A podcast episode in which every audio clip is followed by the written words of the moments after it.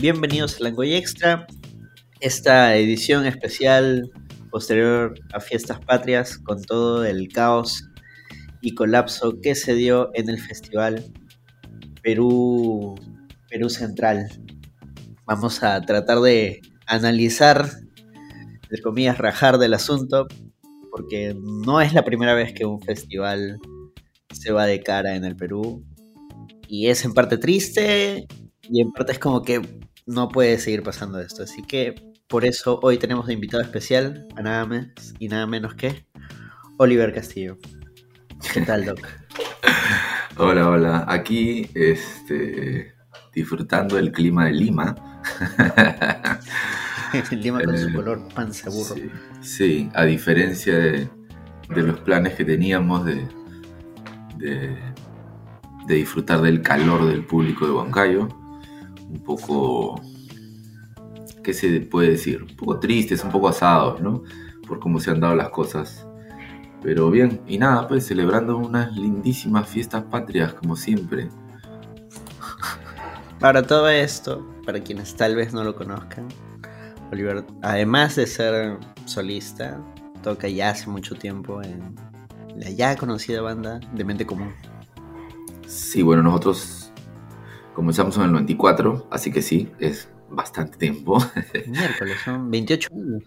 Sí, sí, sí. Sí, este año cumplimos 28 años sobre escenarios, pero siguen pasando exactamente las mismas cosas que hace 28 años. Claro, eso, eso es lo que te iba a preguntar. A ver, digamos, entre los 90 y los 2000 quizás puedas comentarnos o contarnos alguna mala experiencia en algún festival, algún festival que tú recuerdas y digas, no, pues fue el caos, el acabose. Habría que ver, habría que definir qué cosa es un festival, ¿no? Porque em, la palabra festival se usaba en los 90 y en los 2000 para conciertos un poco más pequeños que lo que se está haciendo. O sea, no eran un vivo por el rock, no eran un, bueno, un festival central, en Perú Central en, teoría, ¿no? No eran 40, 50 bandas, 2, 4 escenarios, ¿no? Generalmente un festival era, era, no sé, alrededor de 10 bandas, un solo escenario, un, de repente un guaralino, un, este, un caos, ¿no? Eran, eran sitios medianos, medianos grandes, estamos hablando de, no sé, de 3.000, 5.000 personas, hasta 10.000 personas de repente máximo, ¿no? Eh, igual teníamos de todo, ¿no? Tenías los, tenías los, este, los festivales impecables y tenías otros que llegabas y el, el sitio era un desastre, no había backstage, no había donde dejar las cosas, el el sonido era pésimo, hemos tocado, no sé, sin monitoraje, o había un caos, había empezado cuatro horas tarde y todas las bandas querían subir a tocar porque obviamente nadie quería quedarse esperando cuatro horas. Em, cosas así, ¿no? Em, siempre ha habido los que, pucha, no le fue bien y no te quieren pagar o te quieren pagar menos. Entonces ya tú decides si es que aceptas, si es que no, si es que ¿no? Eh, es, un tema es que no existe realmente una industria musical, no es un gran negocio, ¿no? Entonces, em, mucha, es mucha gente arriesgando muchas cosas. Y depende de qué punto de vista lo veas, siempre vas a encontrar a alguien que, es buena onda y alguien que según tu idea es, muy cagón o, este, o mala onda y el, en verdad en algunos casos simplemente se está haciendo respetar y en otros casos sí se está lavando las manos, ¿no? Hay, hay o sea, es como, creo que un, comentario leí hace, hace, hace, unos días sobre este festival de Perú Central, que ellos dicen em, que pucha, que las bandas debieron, no sé, dar la mano o apoyar, ¿no? Oye, mi hermanito, por la escena, hazlo por la escena. Claro. Claro, claro, este emprendimiento que es la primera vez y no sé qué. yo te pregunto, si hubiera sido al revés, si hubiera sido un éxito rotundo, ¿ya? si hubieran repletado, si se hubieran comenzado a salir la gente por encima de, las gradas, ¿ya? del costado, así, ¿las bandas hubiéramos tenido un beneficio adicional? Claro, todo hubiera quedado en lo que se pactó inicialmente. Exacto, exacto. El que arriesga más gana más. Si tú me dices, no, mira, ¿sabes qué? Este. O no sé, o sea, si yo, yo puedo decidir arriesgar, yo puedo decidir ir, ir por menos. O sea, nosotros, creo que todas las bandas aquí han tenido algunos conciertos gratuitos o algunos conciertos este, eh, cobrando mucho menos de lo que solemos cobrar. ¿Por qué? Porque tienes otros beneficios, otros incentivos, ¿no?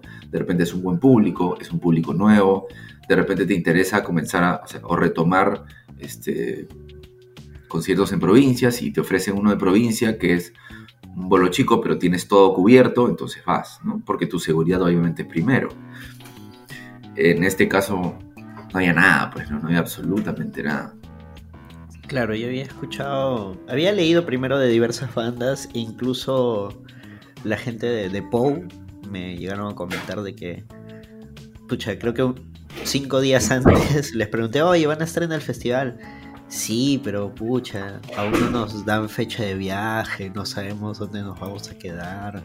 Estamos palteados, dice. Pero como todavía faltaban cinco días, diciendo, ojalá en estos días de repente lo arreglen. Claro. Y pucha, no pasó. Sí, sí, pues. O sea, mira, eso siempre ha pasado. Yo recuerdo muchas veces que hemos llegado al sitio y nos hemos tenido que dar media vuelta e irnos. Porque no habían las... Es más, hace poco, no sé, antes de la pandemia, 2018, 2019, en el festival nos pasó un igual. Estábamos ahí, subimos al escenario a setear nuestros, nuestros, nuestros instrumentos y el pata se acercó a nuestra manager y le dijo que no nos iba a pagar. Así, a último momento. Sí, claro. Eh, y pucha, y decidimos bajarnos porque la verdad es que el, trato había sido pésimo también, ¿no? Ese es, también tiene que ver mucho con, que algunos eh, promotores también creen que es una obligación del músico tocar así hayan cumplido o no el, trato, ¿no? Y eso, o sea, una cosa es que alguien te pida, ¿no? Que alguien con quien hayas trabajado antes, que alguien que de repente alguien de confianza o alguien que, sepas que está comenzando algo y que de repente con quien vas a poder seguir trabajando o de repente simplemente en ese momento tienes ganas de tocar y si alguien te lo pide y tu público está ahí esperándote, sabes que te subes y tocas y punto. Pero una cosa es que te, te lo pidan, que intentan convencerte, que, que, por ahí negocien contigo o, vean alguna forma de resolver. Y otra cosa es que venga alguien y que te exija que subas a tocar sin haber cumplido nada de lo, que, de lo pactado. Claro, todo Simplemente porque, lo, claro, porque lo tienes que apoyar. Claro. Ya es eso, es bien difícil que un músico atraque. Porque ahí ya volvemos a lo mismo Claro, ahí ya volvemos a lo mismo de que los, los productores le hacen un favor a los músicos para incluirlos en, sus, en, sus, en sus conciertos. y no estoy dando visibilidad, ¿qué más quieres? exacto, exacto. y no es así, no es así. El productor también está haciendo su negocio, también está ganando, y la verdad es que ahí cada uno está cumpliendo su rol. Nadie ni el músico le está haciendo un favor al productor, ni viceversa, ¿no?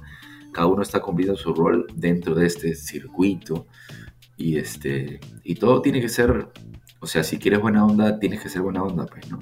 Si vas a decir que los, que, los músicos malcriados de Lima este, se bajaron y te boicotearon tu, tu, festival, ¿con qué cara le vas a pedir algo, pues?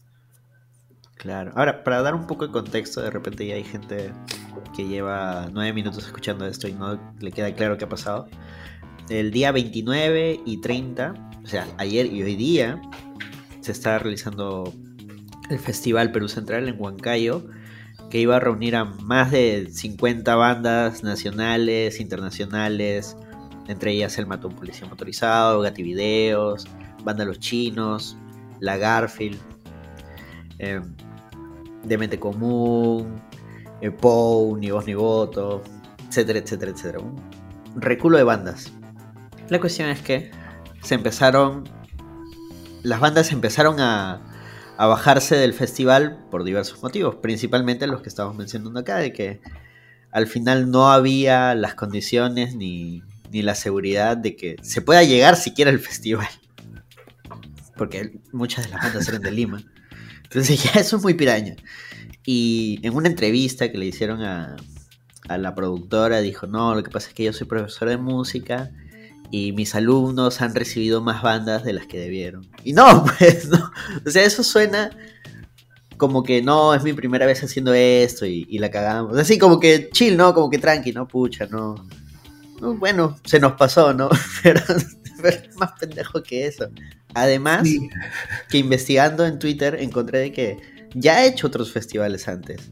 Ya la han entrevistado por un festival de jazz, por este conciertos más pequeños ahí en Huancayo, también trayendo bandas internacionales. O sea, no es que, uy, yo de buena gente quise hacer este festival para sacar adelante la escena en Huancayo y ahora las bandas están que boicotean mi emprendimiento. No, no es así.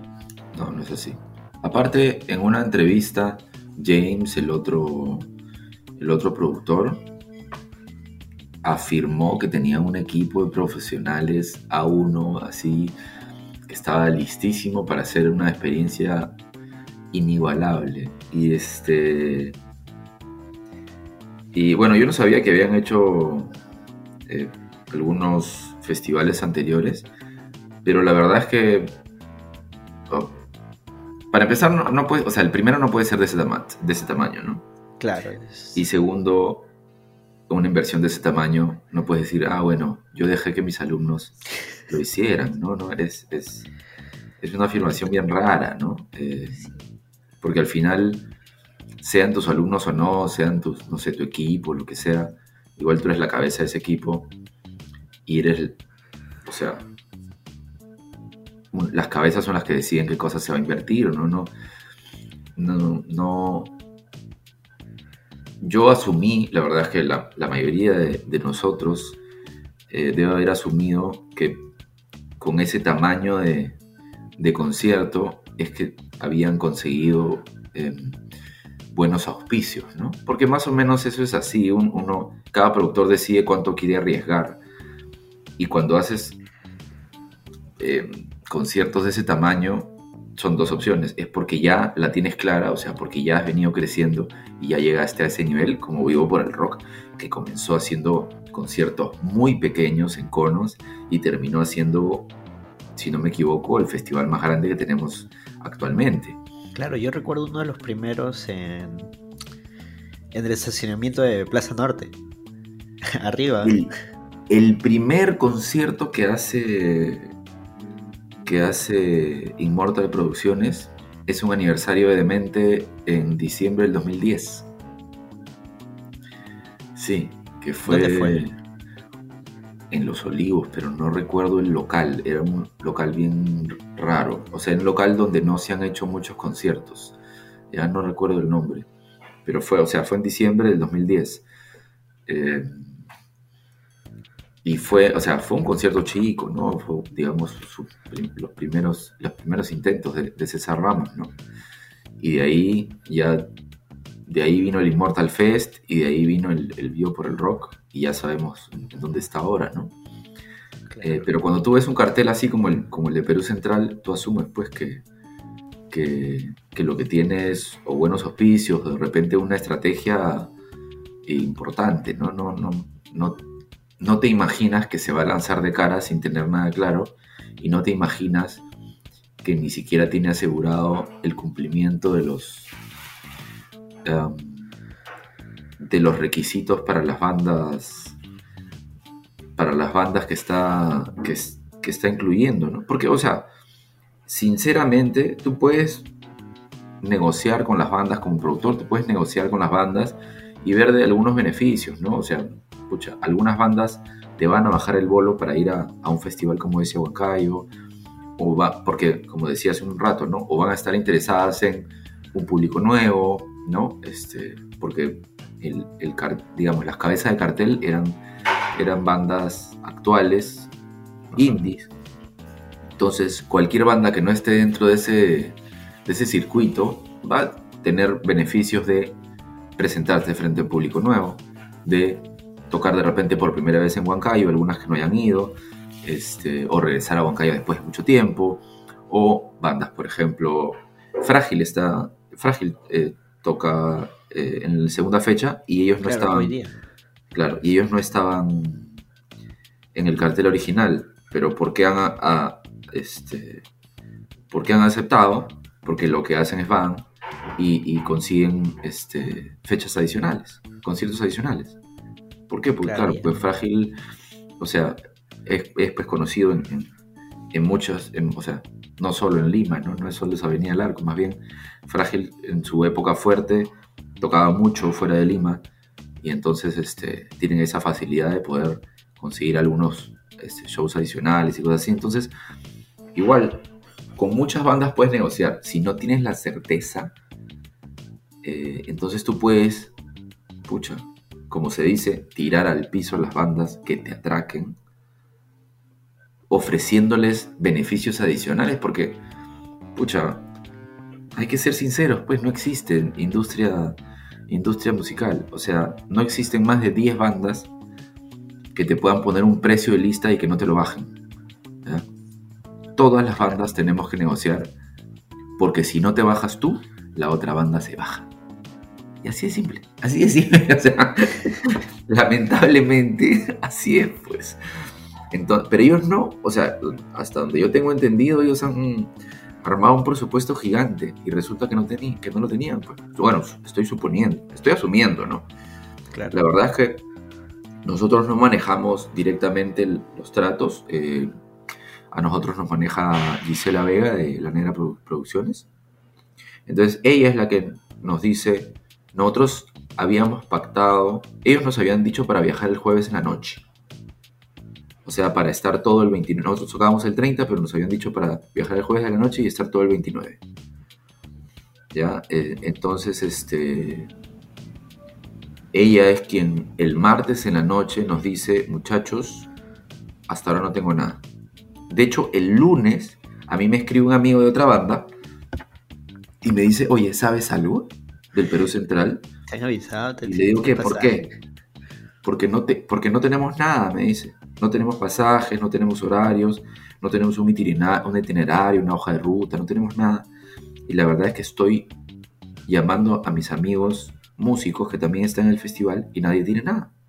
Y ahí como que ya fue mi primera alerta roja, ¿no? Habían varios que estaban temerosos, pero yo estaba confiado porque habían tenido dos años pues para, para manejarlo, ¿no? Claro, incluso lo habían aplazado por la pandemia. Sí, bueno, eso, eso más que un pro es un contra, ¿no? Porque ahí esos son sobrecostos. Yo entiendo que la producción debe haber tenido sobrecostos por la, por, la postergación del, evento. Y de hecho eso hizo que varios de nosotros renegociemos algunas cosas. Es decir, que decidamos eh, em, cambiar algunas cosas para que ellos gasten menos, ¿no? Porque es, eso es algo que todos nosotros deberíamos entender, ¿no? Obviamente la pandemia es algo que, se, que sale de las manos de cualquiera y que si ellos te pedían, oye, una mano podemos cambiar, no sé, podemos cambiar avión por tierra, tú le vas a decir, bueno, sí. Y el que no quiere, le dice, ya, bueno, ¿sabes qué? Dame la plata y yo completo mis pasajes de avión, ¿no? O cosas así, ¿no? Porque entiendes, pues, que, que, hay un sobrecosto en, el aplazar, en el mover el, festival, ¿no? Eh, pero ya el martes en la noche, la, negra le decimos a, Isela, este, la negra nos, nos escribe y nos dice, muchachos, ¿sabes qué? No se sabe nada. Yo estoy hablando con los productores y hasta ahora no me decían nada. Se supone que viajamos en dos días y no tengo absolutamente nada. Así que, este, si no, o sea, si no tengo noticias eh, pronto, lo más probable es que mejor no nos arriesguemos porque parece que no, parece que no que no le alcanzan las manos. Eso fue nuestra primera idea, ¿no? Que de repente les había quedado un poco más grande de lo que ellos pensaban. Eh, por inexperiencia o por simplemente por por el tamaño del equipo, ¿no? Porque no es, o sea, no es fácil coordinar con más de 60 bandas. Pues. Eso es lo, que a mí me son muchos detalles. Me parece muy raro que, como dicen, ¿no? uno de sus primeros proyectos y de frente es un festival que a primera vista te hace pensar, no sé, en Selvámonos. es un, algo similar, ¿no? O sea, eh, con el tema de que te podías quedar a acampar ahí, de que había bandas independientes, indie, actuales, combinadas con algunas que ya tienen tiempo, con bandas locales. O sea, era como que un feeling similar. Sí. Era bastante grande, bastante grande como para. como para decir, pucha, no, es que la inexperiencia. Sí, sí, es bien raro. o sea, era tan grande que uno asumía que no había forma, que no había forma, claro, que no había, no había forma de que fracase, ¿no? Que si alguien produce un evento de esa manera es porque ya lo tiene todo cubierto. Entonces, cuando nadie tenía nada, ahí es cuando todos prendemos las alertas. Porque es como, una cosa es que, que le falles a algunos, o sea, no sé, pues, que necesitabas 60 pasajes, no, a ver, si son 60 bandas ya, imagínate que necesitabas 200 pasajes y este y pucha, y la venta de entrada está corta, entonces solamente tiene 150. Entonces vas, pucha, no sé, vas priorizando y vas viendo con quiénes eh, le puedes, no sé, puedes regularizar después, cosas así, ¿no? O sea... Claro, ya ahí vuelves a renegociar. Exacto, pero hay formas de resolver. Pero cuando, cuando nosotros nos enteramos, porque obviamente el circuito limeño es un circuito pequeño, pues todos nos conocemos. Entonces, cuando todos nos preguntamos y todos nos damos la misma respuesta, que es el no tengo idea, porque nadie tenía idea, porque algunos nos habían dado horarios, pero no nos habían dado los tickets. O sea, yo te puedo decir, oye, te tengo tu pasaje listo para el, para el viernes, pero te lo, o sea, te lo puedo decir. Claro, pero, no tengo... Si tú, claro, si, tú me pides, si tú me pides el ticket y yo no te lo envío, ¿tú qué piensas? Que no hay tickets. Exacto, exacto. Entonces ya se hizo una bola de desconfianza bien difícil de manejar. ¿no? Ya todos los músicos limeños estaban preocupados. Preocupados porque, o sea, si ellos hubieran, si, ellos lo hubieran manejado de mejor manera, muchos de nosotros hubiéramos viajado con algunas cosas cubiertas y otras cosas por resolver. ¿No? Porque uno entiende también que que aquí en Perú todo es un poco más difícil de hacer y que a veces no salen las cosas como uno planea y ya, vas como, como resolviendo, ¿no? de hecho, algunos, sí, de hecho algunos piensan, algunos piensan que, no debería ser así. Es que no debería ser así. Claro, pero, pero es. Exacto, la realidad es una de lo que debería ser que es otra. Exacto. Pero lo manejaron, o sea, pero al dar la cara lo manejaron tal, tan mal con nosotros este, al simplemente decidir no darnos ninguna información a ninguno de los músicos, simplemente pasear, pasear, pasear. Entonces ya la gente comenzó a desconfiar y a la gente se comenzó a bajar del carro, pues. Este. y ahí. No, ah, no, no, no, iba a, seguir hablando de lo mismo, así que continúo. No, es que justo ahí quería hacer una acotación que ellos inicialmente incluso en uno de los comunicados que ponen en sus estados de Instagram, ponen que todo es parte de la culpa es de estas bandas limeñas que por su amiguismo se han pasado la voz para el primer comunicado con los primeros ocho con las primeras ocho o diez bandas que nos bajamos el primer comunicado hace o sea en el primer comunicado aceptan la culpa de manera muy polite. Dicen que por por eh, descoordinaciones o algo así. Por ahí lo tengo, ¿no? Es como, eh, como que por descoordinaciones este, pedimos disculpas y tales bandas no van a estar, ¿no? Ni Voto, nosotros, eh, Diego Trip, Naya y, algunas más. Creo que era Garfield y, que era la única, la primera de afuera que se baja y algunas más.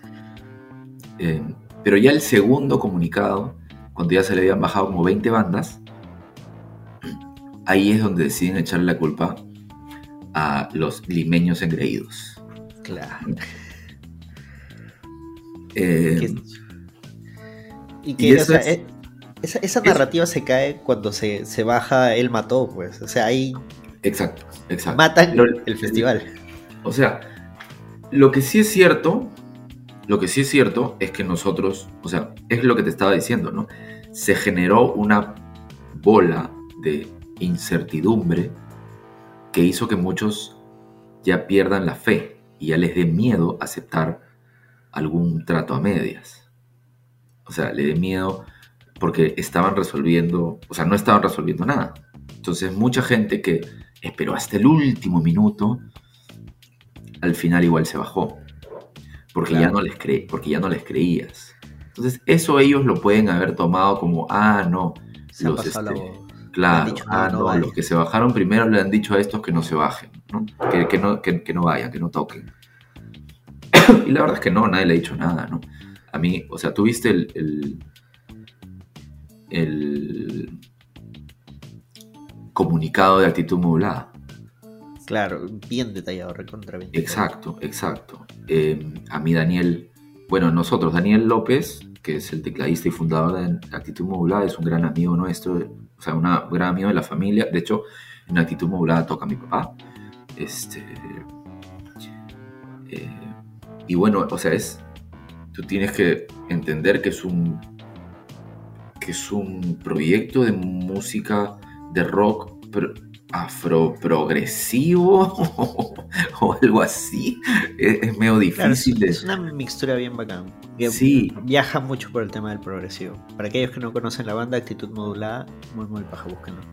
Sí, y, y tú tienes, o sea, ahí tú puedes, tú puedes ver que, eh, o sea, es un proyecto que, que no tiene muchas eh, posibilidades de tocar en vivo en, Perú, porque obviamente la movida de progresivo prácticamente ya no existe. ¿no? me decía mi amigo, solo hay tres. Solo hay tres y se pelean por los pocos conciertos que hay. Exacto, nació y murió con el Avenida al Arco, ¿no?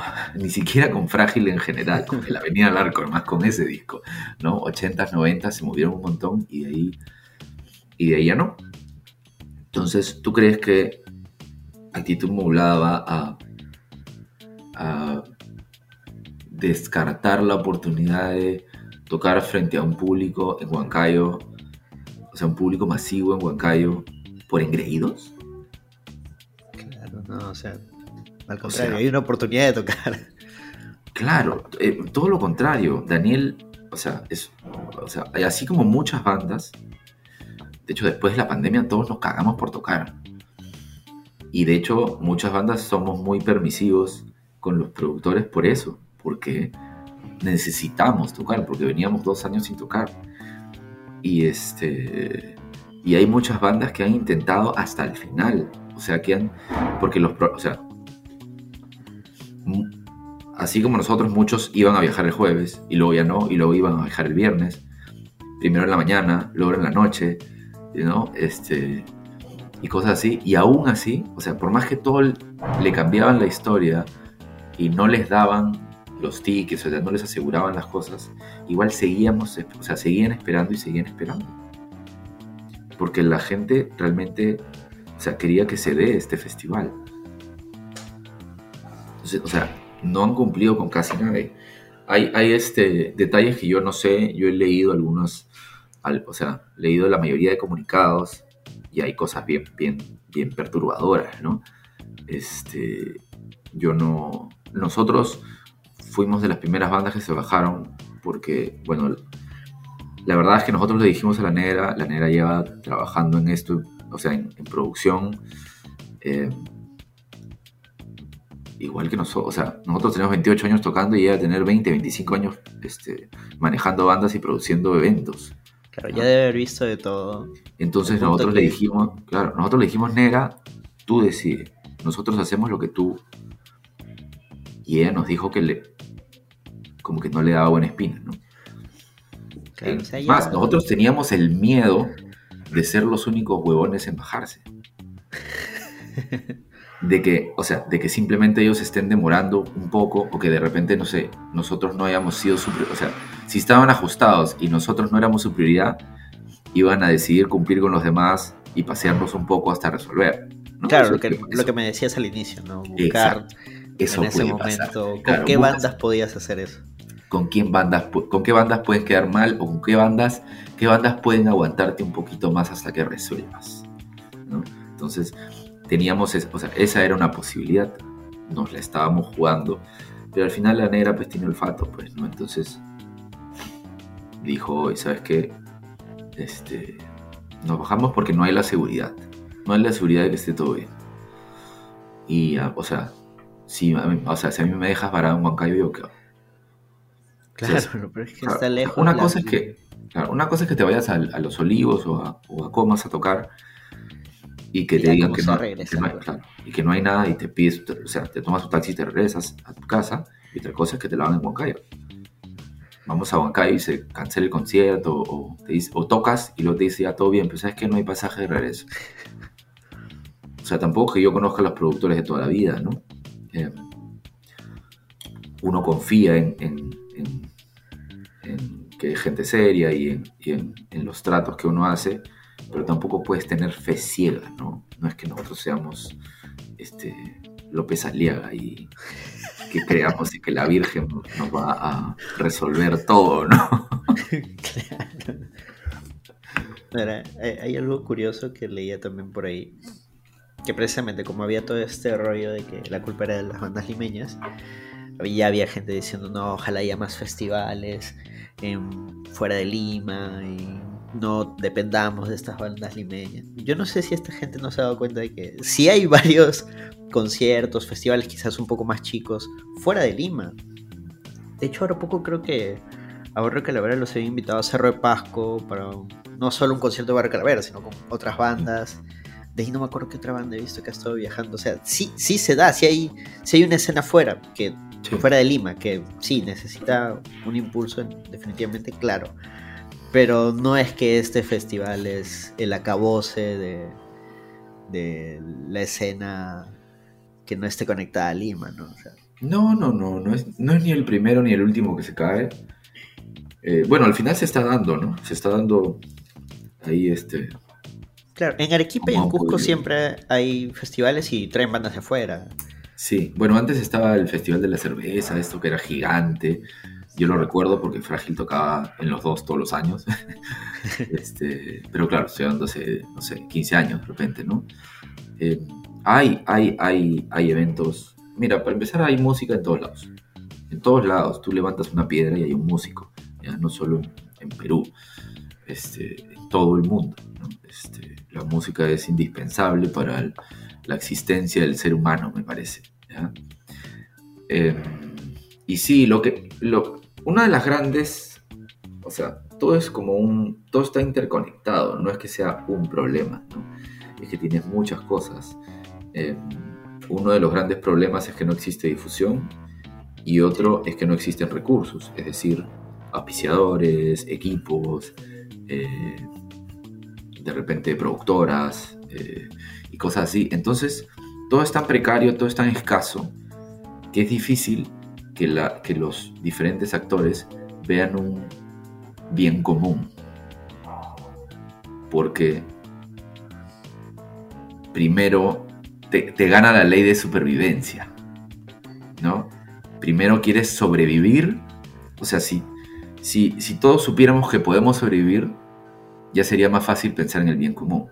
Sería más fácil pensar en, ah, mira, esto de, o sea, él debe funcionar, él debe funcionar y cosas así, ¿no? Para que todo Claro, vaya no- no creciendo. No, tenemos esa visión de que si a todos nos va bien, vamos a estar más tranquilos. No, porque la verdad es que ni siquiera sabes si es que te va a ir, o sea, ni siquiera sabes si es que te va a ir mal, porque te puede ir peor que eso, ¿no? O sea, puedes, puedes invertir en sacar un disco y no tocarlo jamás, ¿no? Este, y cosas así te pueden pasar aquí porque todo es escaso. Los locales son escasos, los conciertos, los festivales, el público también, porque al, al no existir mucha difusión, el público, o sea, para llenar, para llenar un estadio tienes dos o tres opciones aquí, ¿no? Locales, ¿no? No sé, Marco, este, Pedro, Claro. por ahí, ¿no? Este, y te estoy hablando de un estadio, ¿no? Eh, conciertos de estadio, o sea, otras. En otras eh, latitudes, en otros países, eh, no te alcanzan los dedos para ver cuántos, cuántos artistas pueden llenar un estadio, ¿no? O sea, cuántos, cuántos artistas, por irnos del, al, otro, al otro extremo, cuántos artistas británicos pueden llenar un estadio. Cientos, ¿entiendes? En todos los estilos. Aquí tienes Ahora, Acá sí quiero hacer una salvedad. esto es principalmente lo que es la movida rock, y y derivados, porque ya cuando vemos otros escenarios, llega a ser la cumbia o el folclore, ya es. No, la cumbia es un fenómeno, un, fenómeno, completamente diferente. Claro, exacto. Pero, ah, pero es un fenómeno que ha, o sea, es, es esta. Es, tienes bandas trabajando muchísimo durante 20, 30, 40 años y tienes planetas alineándose. O sea, ¿Me entiendes? Es, algo que, es, un fenómeno que se ha dado porque, porque tienes bandas que se estaban sacando la mierda por décadas y em, a la vez em, estilos afines comienzan a ponerse de moda en todo Sudamérica. Entonces estas bandas que está, o sea, que ya tenían públicos locales y que ya tenían infraestructura y que ya tenían, eh, digamos, mucho camino recorrido, se suben a la ola, y, pero se suben, o sea, se suben de frente, ¿no? Se suben de frente al pico, pero no, o sea, pero no son, o sea, no es solo el momento, también era que estas bandas eran gigantes y estaban muy preparadas y, bueno, y tenían todo todo prácticamente resuelto. Claro, como dices, o sea, es el producto de un largo y laborioso trabajo, que, que precisamente es lo que, lo que en esta otra escena falta, ¿no? Que, que, las bandas vean ese, ese horizonte común, por así decirlo. Sí, no, es... Pero es, o sea, no sé, en 28 años no lo he visto. En 28 años se me acaban los dedos de, las manos para contarte cuántas veces me he tenido que, este, que sacar el puñal de la espalda, ¿ya? Este, o sea, amigos de toda la vida, o sea, gente que cree que no sé, pero, pero sé, ¿no? ¿Me entiendes? Porque la escena es chiquita, ¿no? Porque la escena es chiquita, ¿no? Así, o sea, este, nos ha pasado de todo. Eh, y siempre, lamentablemente siempre te vas a enterar de esas malas mañas, de esas, de esas, de esos intentos de, de que, tu que a tu banda le vaya mejor, pero pasando por encima de las otras, ¿no? Porque una cosa es, o sea, una cosa es conseguir beneficios para ti y otra cosa es quitarle a, los demás para, para, que te den a ti, ¿no? E, ese es, ese es un tema que, o sea, esa segunda opción no debería ser una opción, pero se da y se da mucho. Entonces es complicado. Sí, pues. Volviendo un poco a, lo del festival, ya también más o menos como para ir cerrando. El día de ayer rotaban una imagen de que habían puesto todas las bandas que no habían asistido. y sabes que fue curioso, no sé si llegaste a leer, de que en realidad no lo había hecho la organización, Sí, sí, lo hicieron los estroboscópicos, una banda de Chiclayo. Pero es curioso porque incluso, o sea, ya todo lo que envuelve al festival ya, ya está tan fregado que incluso esta acción que quisieron hacer esta banda para, no sé, para, como para que rendir cierto homenaje. Solidarizarse. Claro, exacto. Pues al final igual quedó Sí, claro, claro. Eh, sí, sí, claro. La banda habrá pensado una forma de solidarizarse con los músicos. Eh, lo, que pasa es que es cierto que algunos de los músicos que se bajaron por, el maltrato pueden ver negativamente a los que, a los que sí decidieron tocar. Eso es algo que digamos que podría entenderse. Claro. Eh, entonces, una de las bandas que sí tocaron decide solidarizarse con los que nos bajamos y pero ya toda la desconfianza y, sobre todo por las declaraciones que hacen los productores y, y algunos este, y algunas um, algunas de, sus de su contenido en redes ya uno apenas ve eso piensa que fue la productora que hizo, que habrá dicho algo. Comienzas ya a. se están funando, ¿no? Sí, ya comienzas a maquinar, ¿no? Es un poco la desconfianza que han generado por, por, por la posición, por la posición que tomaron después de que todo se le va de las manos, ¿no? Porque es clarísimo que, que se le fue de las manos, ya sea por falta de presupuesto, por falta de, de personas o por falta de experiencia, está clarísimo que se fue de las manos porque una cosa es que pase a dos bandas y otra cosa es que pase a 30. ¿Ya? Eh, pero el, problema no es ese, porque todos podemos tener ese problema. El problema es cómo lo resolvieron, que es que decidieron no resolverlo. Decidieron no resolverlo y luego, y luego, salir a los medios a decir los engreídos limeños este, nos han querido tumbar el, el, este, festival. por ahí leía gente que decía que los productores limeños están metiendo ahí gente para que el festival fracase y ellos poder utilizar las bandas en festivales acá en las mismas fechas. O sea, ya teorías de Mira, Muchos de nosotros ha, perdido, o sea, hemos perdido eh, trabajo, ¿no? Tú sabes que Fiestas Patrias 28, 29, 30 es es semana de festivales de rock, claro. Y si no tienes chamba en algún festival, también este, varios de los músicos hacemos covers. Entonces, o sea, nosotros hemos perdido dos oportunidades por ir a Huancayo. Y la verdad es que, o sea, hay que ser sinceros, nosotros no tocamos 100 veces al año. Pues. Tocamos 30. y perder dos es bastante. Este, y sobre todo perderlos de esta manera, ¿no? Eh, al final uno siempre decide y, va, o sea, de repente aquí en Lima podríamos haber, con dos fechas podríamos haber ganado un poco más, pero, tocar en Huancayo, el ser parte de ese festival, el regresar a Huancayo después de tanto tiempo, porque no íbamos, no íbamos como hace 15 años, este, era, pues, eran pues beneficios que te hacían pensar, oye, eso es mejor. Eh, Claro, como, como he visto también por ahí, ¿no? Lo que pasa es que las bandas limeñas lo hacen todo por el dinero, dónde quedó el amor a la música, como a veces vienen bandas extranjeras y tocan hasta gratis. No a comparar, no, si te llama Lulapalooza seguro vas gratis. Es el, es el Lulapalooza, mi hermano. Sí, claro. La cantidad de exposición que vas a tener participando en Lulapalooza, o sea, uno tiene que entender que los músicos no, no trabajan solo por plata, pero es un trabajo y necesitas cierto beneficio a cambio, ¿no? Así, o sea, puede ser no remunerado, pero tienes que, ser, pero tienes que tener beneficios.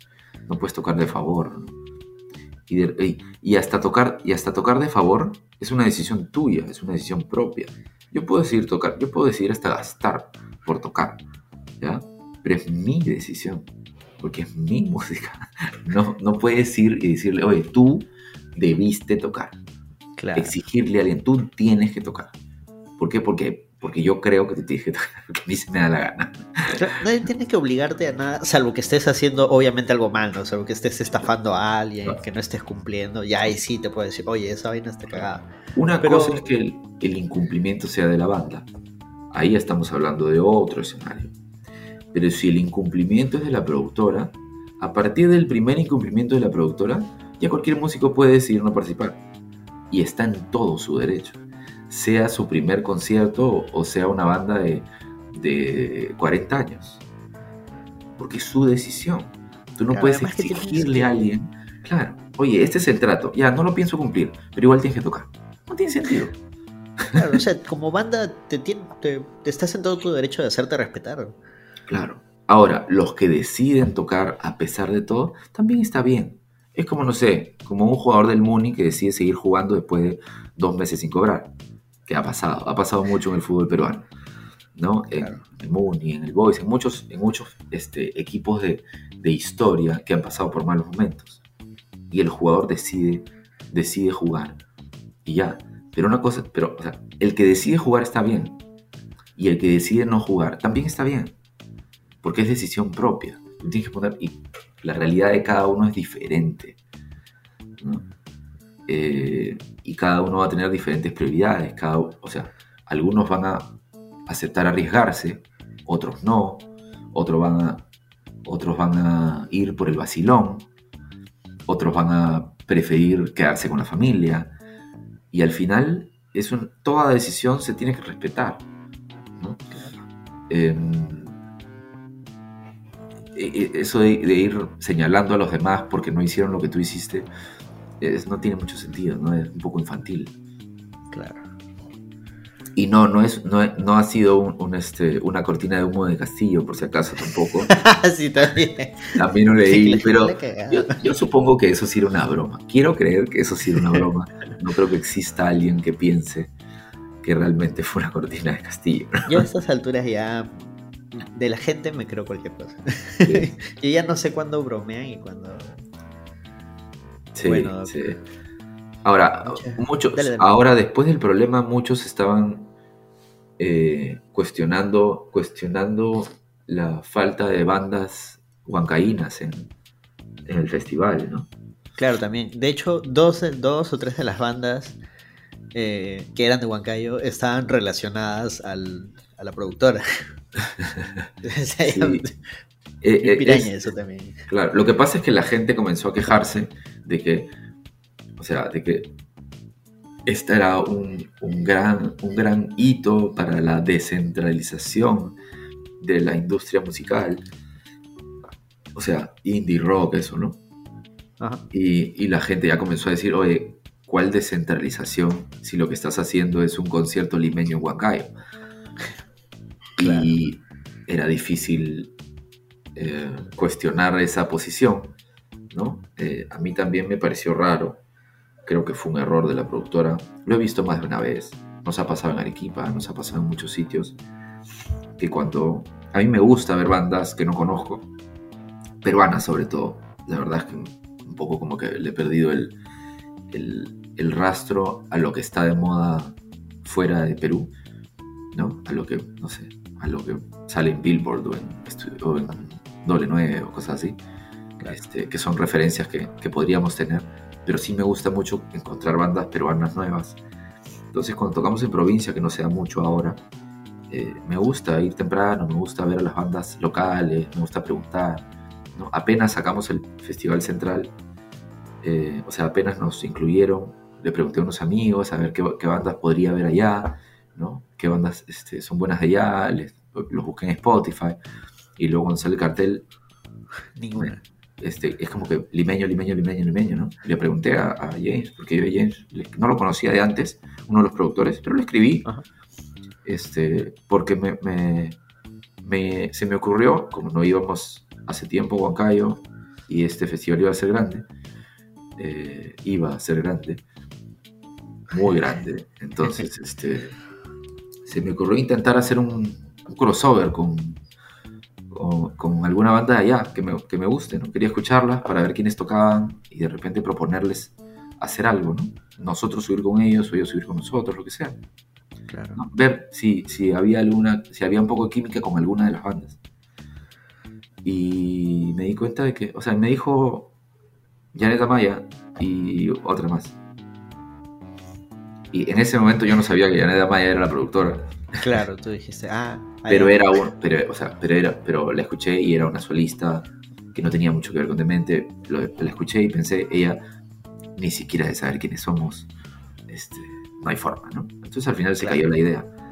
Pero para mí era natural, o sea, yo pensé que me iba a decir, oye, esta es la lista de bandas, y iba yo poder escoger entre 5 o 10 bandas este, de Huancayo, ¿no? Fue raro que, no, que no incluyeran casi ninguna pero al final sigue siendo potestad del productor el tipo de el tipo de, show que, quiere hacer, ¿no? Claro, si ninguna de las bandas de Huancayo cumple su perfil o, las características que le está buscando, puede no incluir ninguna, ¿no? Y eso es decisión de ellos, ¿no? Ellos verán los pros y los contras de no incluir bandas de allá, ¿no? Claro, pero... Que sea claro, puede ser cuestionable, pero al final es su decisión. Igual eso, de repente mi posición también es bien limeña, ¿no? Es como, oye, si voy a Huancayo quiero ver bandas de Huancayo. Y es como, oye, ¿por qué? Porque yo puedo decidir, claro, yo puedo decidir hacer un concierto en Huancayo con bandas de Trujillo, y qué chucha. Pura banda extranjera. Claro, pura banda de afuera, y ahí, al final eso también es potestad del productor. Este, pero es, es, el problema es justamente, todo es tan escaso que ya todos nos dedicamos a exigir diferentes cosas que nosotros pensamos que es lo que está bien, ¿no? Es como, oye, hay tantos, hay tan pocos festivales en, mi cabeza, ¿no? Hay tan pocos festivales en Huancayo que un festival en Huancayo tiene que tener rock este, de Huancayo. Y la verdad es que, o sea, si hubiera uno al mes, para mí no sería nada descabellado hacer un concierto sin, bandas de Huancayo. ¿Por qué? Porque las bandas de Huancayo pueden tocar los demás. Claro. Entonces, al final depende mucho del, contexto donde se ha desarrollado. De hecho, un amigo creo que trabaja bastante fuera de Lima me decía, no, es que hay varias bandas de, de Huancayo que los mismos huancaínos, este, es como que, ah, no, le hacen ¿Ah, sí? dice que ha, visto algunos casos. ¿no? no, me ha dado nombres, pero, pero pucha, sí también sucede, o sea, incluso acá, o sea, si hablamos a nivel eh, Latinoamérica, a nivel mundial, muchas personas cuando decían, no, pero es una banda peruana. Ah, es una banda peruana. Puede ser la mejor banda del mundo, pero tú le dices que es peruana, es como que ya, ya le bajó el, listón. Claro, pero es. O sea, es, es, es, es que nosotros estamos varios escalones por debajo y no es calidad musical, es, es todo lo demás, ¿no? Claro, no, bueno, pero hay gente que ya va con, el prejuicio. Sí, sí, sí, sí. O sea, no sé, hay gente que te cae mal y punto, ¿no? Y es porque te cae mal. es como la gente que le cae mal los, los chilenos o los argentinos. Por su. Por, ¿Por qué? Porque los. No sé, las cinco chilenos o los cinco argentinos que conocieron. Eh, este, le generaron esta antipatía, ¿no? Este, y lo mismo puede pasar al, al, revés. Hay gente que se cruzó con cinco peruanos en su vida y y les parecen unos huevones y ya, entonces odio a los peruanos. O escuchó tres, cinco bandas peruanas y ninguna le gustó y dijo, ah, las bandas de Perú son cagadas. Listo, el título del programa va a ser Oliver Castillo propone recuperar el Huáscar. creo que escogí males ejemplos, ¿no? Pero eh, a, lo que voy es que para todos el mundo es lo que nos, es lo que nos rodea, pero pegadito, ¿no? Es decir, claro. si tú, si tú si tú, o sea, todos calificamos las cosas en base a nuestra experiencia. Si las primeras cinco bandas peruanas que, escuchaste son te parecen malas, entonces para ti la música en Perú no, ya no te va a traer. Ya no te va a dar ganas de buscar más. Exacto, exacto. Y te puede pasar en cualquier lado. Lo que pasa es que eh, hay otros países que tienen más variedad en exposición. Es difícil que te pase con Argentina, con Chile, con Brasil, con México. ¿Por qué? Porque hay tantas bandas conocidas que no escuchas 5, escuchas 20, 30 de golpe. Y alguna te va a gustar, pues. En cambio, con, Perú, desde afuera, puta, escuchas una, dos. Y ya si las primeras que escuchaste son ahí nomás, entonces ya dices, no, ya para qué, para qué buscar. No, no pasa nada. Y es eso, falta de difusión, falta de exposición. Este, ¿no? Pero Perú usa Carlos Vives, ¿no? Usa actitud modulada para, para hacer sus campañas, ¿no? Como para darte un ejemplo. Entonces el mismo peruano, o sea, el mismo Estado peruano no, no, no, le ve mucho futuro, no nos ve mucho futuro, ¿no? Este, prefiere colgarse de afuera. La verdad que hay hay, o sea, hay tantas cosas que podrías cambiar o mejorar este, que es difícil saber por dónde, por dónde se debería comenzar. O sea, el problema no parte por un, por un, este, por un productor que se lava las manos. ¿no? Productores que se lavan las manos cuando les salen las cosas mal, hay miles. Y no solo en Perú, en todos lados. de toda una, toda una realidad. Exacto. Es como echarle la culpa de todos los males de Perú Castillo. Pues. Claro, o sea, la está cagando, sí, pero... es parte de... un gran problema que venimos viviendo de, San Martín, ¿no? Claro. claro, si el Perú funcionara como país, podríamos decir ya, o sea, sale Castillo y tenemos esta serie de opciones de partidos políticos consolidados con gente que ha demostrado que sabe trabajar en el Estado y podemos elegir aún, podemos observar. En cambio, acá decimos, pucha, Castillo le está cagando. Vamos a ver quién más. claro. No. este es peor, este es igual, este no sé, pero no me arriesgo. claro. Sí, sí, sí. Y ahí en la música es igualito, pues, en la música es igualito. O sea, eh, en, todo, ¿no? Eh, en difusión, en presupuesto, en auspiciadores, en productores. Eh, falta mucho por todos lados. Bueno, muchas, en serio, muchas, muchas gracias. disculpa por haberte pasado la voz, creo que te pasé la voz ayer. no, nada. Gracias a ti por la invitación. Espero no haber rajado mucho ni, ni ofendido a nadie. No era mi, he intentado, he intentado mantener la calma, porque... Uy, no, porque si hubieran escuchado lo que dijo fuera de micros... Uno tiene que entender que ya, ya hablando de manera muy personal, porque he intentado opinar como desde afuera, pero ya hablando de manera muy personal, o sea, nuestro, nuestra, primer, nuestra primera apreciación fue, oye, se le fue de las manos. Pero ya luego, después de ver sus declaraciones en el comercio y, sus, y las historias que ponían en Instagram, ya la, o sea, ya el, uno se ofende, ¿me entiendes? Uno ya se, como yo diría, uno se empincha. es como, brother, no puede ser que incumplas los contratos y que luego nos trates de esa manera, que luego nos expongas de esa manera. Porque claro, hay mucha gente que ha leído los artículos y ha dicho, ah, sí, pues estas bandas de mierda. Ah, sí, estos limeñitos imbéciles que se creen. O sea, de todas maneras hay gente que cree que su posición es la que cree que la posición de la productora es la correcta. Y eso no está bien, pues. La verdad es que este, este pequeño, esta pequeña conversación ha podido ser mucho más agresiva, pero estoy intentando. Pues, después de 40 años ya uno este, toma las cosas a, veces tampoco es bueno hablar con el hígado, con, las emociones a flor de piel, porque puedes tener toda la razón y, decir alguna pachotada y, la gente se va a acordar de la pachotada y no de lo que tenías razón. Exacto, exacto. La razón no, no, no justifica algunos, este, algunos calificativos o algunas expresiones que, que estarían por fuera pues, del de lo correcto, ¿no? Eh, te diría que espero que se den que, que, no se vuelva a dar casos como este, pero la verdad es que no existe ninguna evidencia. No existe ninguna evidencia que te diga que a partir de hoy las cosas cambiarán. ¿no? Ah, la fe, la fe. El hecho de que un festival falle no te, da, no, o sea, no te dice nada, no, no va a haber más difusión porque un festival falló.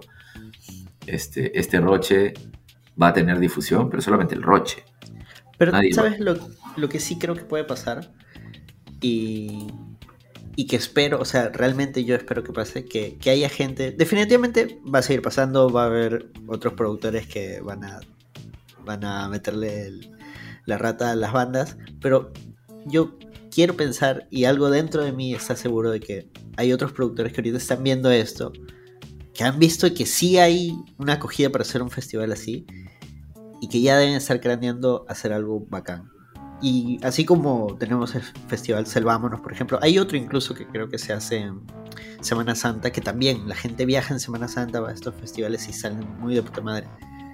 Yo estoy seguro que muy probablemente para Fiestas Patrias, en algún momento, no el otro año quizás, de repente en un par de años, va a haber un festival de mitad de año que sea de puta madre.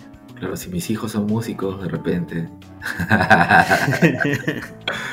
sí, no, no sé. Yo espero que las cosas mejoren. Nosotros, o sea, intentamos, ¿no? Yo intento hacer mi parte como músico y como público también. Yo siempre digo, o sea, si te gusta la cumbia, escucha cumbia peruana, si te gusta el rock, escucha rock peruano, un poco, ¿no? Por lo menos busca, vas a encontrar cosas bacanas. Claro, si te gusta la salsa, si te gusta el indie, el, las baladas, lo que sea. Hay música para todo.